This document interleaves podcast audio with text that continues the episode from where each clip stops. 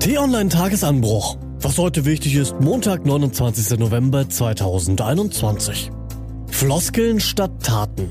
Olaf Scholz, Christian Lindner und Robert Habeck unterschätzen das Corona-Drama. Die Folgen sind verheerend. Heute gelesen von Till Schäbitz. Covid-Eskalation. Bald ist es zu spät. Wer zu spät kommt, den bestraft das Leben.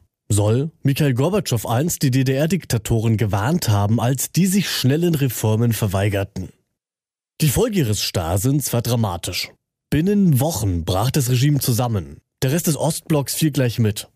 In diesen Tagen trifft der berühmte Satz des Russen auf andere deutsche Spitzenpolitiker zu. Die Ampelkoalitionäre von SPD, Grünen und FDP sind die neue Macht im Land. Und sie sind kurz davor, an ihrer wichtigsten Aufgabe zu scheitern. Die Corona-Lage spitzt sich dramatisch zu. Die Hospitalisierungsrate hat den kritischen Schwellenwert 6 erreicht. Rund 840.000 Bürger sind erwiesenermaßen infiziert.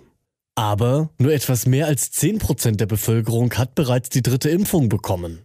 Und nun droht die Virusvariante Omikron die Lage weiter zu verschlimmern. Prognosen von Covid-Modellierern zufolge könnten schon im Dezember sämtliche Intensivbetten in Deutschland belegt sein. Einige Kranke wird man dann ins Ausland verlegen. Viele werden mit eingeschränkter Versorgung Vorlieb nehmen müssen. Und andere werden sterben, weil Behandlungsmöglichkeiten fehlen.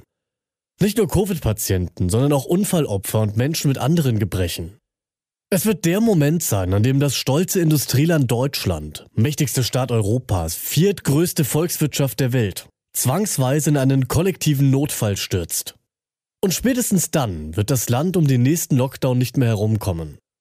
Unmittelbar wirksam ist es aus medizinischer und epidemiologischer Sicht, die Kontakte von Beginn der kommenden Woche an, also von heute, für wenige Wochen deutlich zu reduzieren. Das schreiben die Wissenschaftler der Nationalen Akademie der Wissenschaften Leopoldina.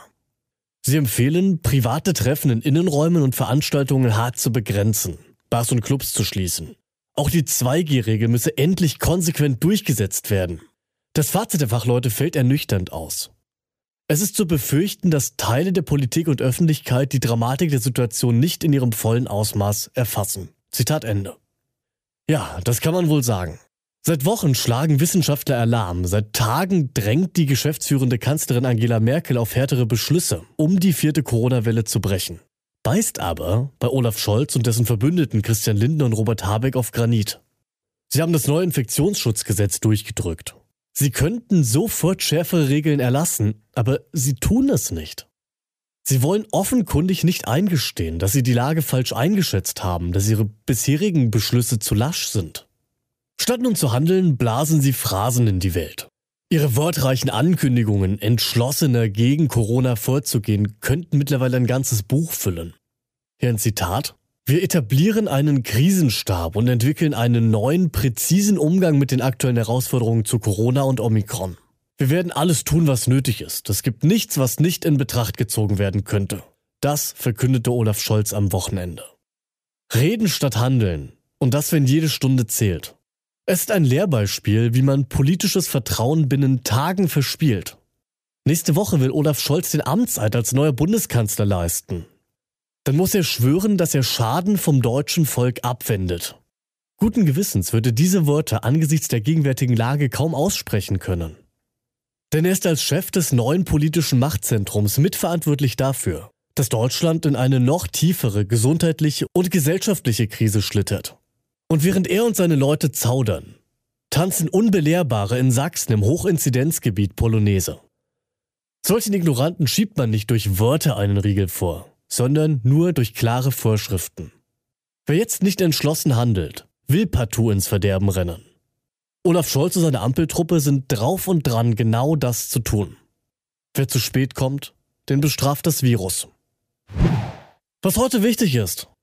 Die T-Online-Redaktion blickt für Sie heute unter anderem auf diese Themen. Inflation wird zum Risiko. Bereits im Oktober gab es einen Rekord zu vermelden. Da stiegen die Verbraucherpreise in Deutschland um 4,5 Prozent im Vergleich zum Vorjahresmonat. Das ist die höchste Inflationsrate seit 28 Jahren. Wenn das Statistische Bundesamt heute seine erste Schätzung für den November bekannt gibt, ist mit einem weiteren Anstieg auf knapp 6 Prozent gegenüber dem Vorjahresmonat zu rechnen. Wiederaufnahme in Wien. Nach fünf Monaten Funkstille werden heute in Wien die Verhandlungen über eine Wiederbelebung des iranischen Atomabkommens von 2015 wieder aufgenommen. Dabei ist die Atmosphäre angespannt.